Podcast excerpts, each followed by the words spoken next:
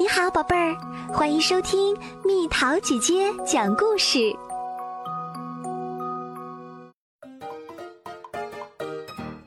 恼人的水痘，祝你好运！奇普的爸爸喊道：“今天是贝克老师宣布秋季音乐节独唱人选的日子，奇普希望那个人就是他。”奇普坐立不安。他太兴奋了，也有些担心。如果贝克老师站在全班同学面前说出别人的名字怎么办？要是他说的名字是奇普，贝克老师笑着宣布：“奇普同学将是我们的独唱歌手。”全班同学都热烈欢呼。从试唱以来，奇普第一次放轻松了。今天是多么美好的一天啊！排练马上开始啦。我们需要很多人声来完成合唱。贝克老师说：“奇普负责独唱的部分，但你们每个人都非常重要，所以每次排练都一定要来。”放心吧，奇普说道。他非常肯定，没有什么会影响到他们的演出。可是第二天，奇普就发现麻烦来了。我有个坏消息，贝克老师说，合唱队有三位同学出水痘了，他们是特拉维斯、麦伊和科里。孩子们马上七嘴八舌地议论起来：“你得过水痘吗？我早就得过了，我会不会传染上啊？你是怎么得的水痘？”贝克老师说：“你可能会从得水痘的人那里传染上水痘，但好消息是，一旦你得过水痘，就再也不会得了。”可同学们还是很担心，议论纷纷。那咱们的演出怎么办？西普问。“嗯，我们来想想看。”贝克老师说：“我们合唱队一共有十五位同学。”只要有十位同学在演出时不生病，我们就可以表演了。这可能性有多大？和奇普做同桌的女孩爱丽丝小声说：“水痘传染性很强呢。”我知道，奇普忧心忡忡地说。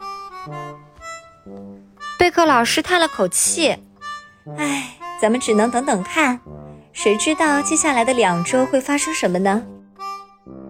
等待消除不了咱们的担心。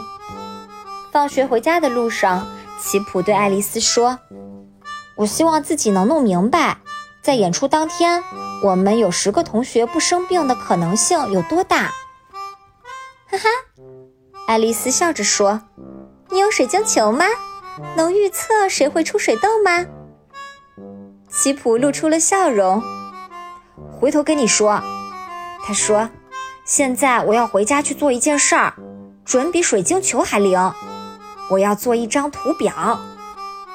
奇普心想，有三个同学正在出水痘，这只会持续七到十天，所以他们到时正好参加演出。他在“正在出水痘”这一栏里画了三个记号，然后又在“从未得过”这一栏里面画了一个记号。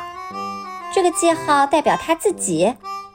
奇普看看图表，已经得过这一栏，目前为止还是空的。要给十一个同学打电话，他说：“最好现在就打。”奇普最先给爱丽丝打电话。我在调查出水痘的情况。他告诉爱丽丝：“你出过水痘吗？”我去年出过了，因为我不能出门。还是你替我去要的万圣节糖果呢，记得吗？对呀，吉普说完，在图表上画上一个记号。吉普又打了几个电话，大家的回答五花八门。我出过，吉姆说，那时我正在参加夏令营，我就一直挠啊挠啊。凯莉的话像是顺口溜，关上门，上好锁，水痘水痘别找我。水痘，当时我长了二百一十九个。安娜带着哭腔说道：“我妈非让我戴手套，这样我就不会把水痘抓破了。”马特告诉奇普。奇普又给苏菲和克洛伊打电话，他们两个都没出过水痘，在从未出过这一栏加两个，还剩下最后四个电话。他想。第二天，奇普向全班展示他的图表，大家请看，他解释道：“我们有七位同学可以参加演出。”你怎么知道的？罗伯问。是这样的，吉普说，有四位同学已经得过水痘，所以他们不会再得了。三位正在出水痘的同学还有足够的时间好起来，他们也能参加演出。这是七位同学，我们总共需要十个人。我懂了，艾米说。所以我们当中至少有三个人要保持健康。从那一刻开始，每个没有得过水痘的同学都千方百计让自己不要传染上。艾米戴上了从医生那里要来的口罩，别对着我呼吸。他对每个人都这么说。弗雷德一天到晚都戴着手套，每天戴手套，病毒全没招。他说：“杰克逊给教室里的椅子全喷上了除菌灵，一定要万无一失。”他低声说着。奇普则努力尝试闭着嘴唱歌，这样做是为了保护我的嗓子。他呜呜噜噜地说。第二天，克洛伊、弗雷德和苏菲没来。他们得水痘了，贝克老师难过的说。不过特拉维斯、麦伊和科里明天就回来了。哎呦，吉普说，我的图表不灵了，我没法跟进谁得病谁没得病。我们再做一张带人名的图表怎么样？爱丽丝提议道。用便利贴就可以。好主意，吉普说。我们可以根据情况变化调整人名的位置。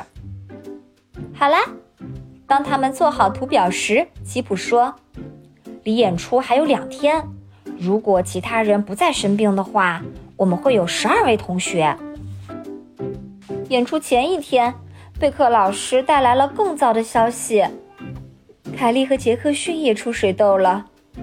他边说边摇着头。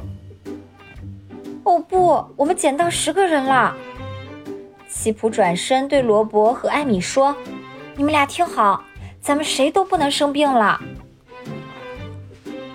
那天晚上，奇普发现一件非常可怕的事儿。他脱衬衫时看了眼肚皮，不由得大惊失色。“哦不，我也出水痘了！”奇普真想哭，他暗自想。我一定要参加演出，我跟谁也不说。奇普爬进被窝，屋子里漆黑一片，他想的全是独唱的事儿，再也高兴不起来了。他心知肚明这是为什么。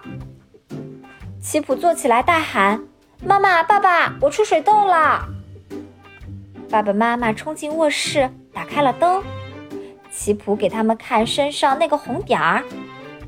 爸爸细细打量完，大笑起来：“哈哈，你不是出水痘，那只是一颗痣。”后来，奇普又见到了一个红点儿，那是他在台上独唱时，聚光灯打在他身上的亮光，完美极了。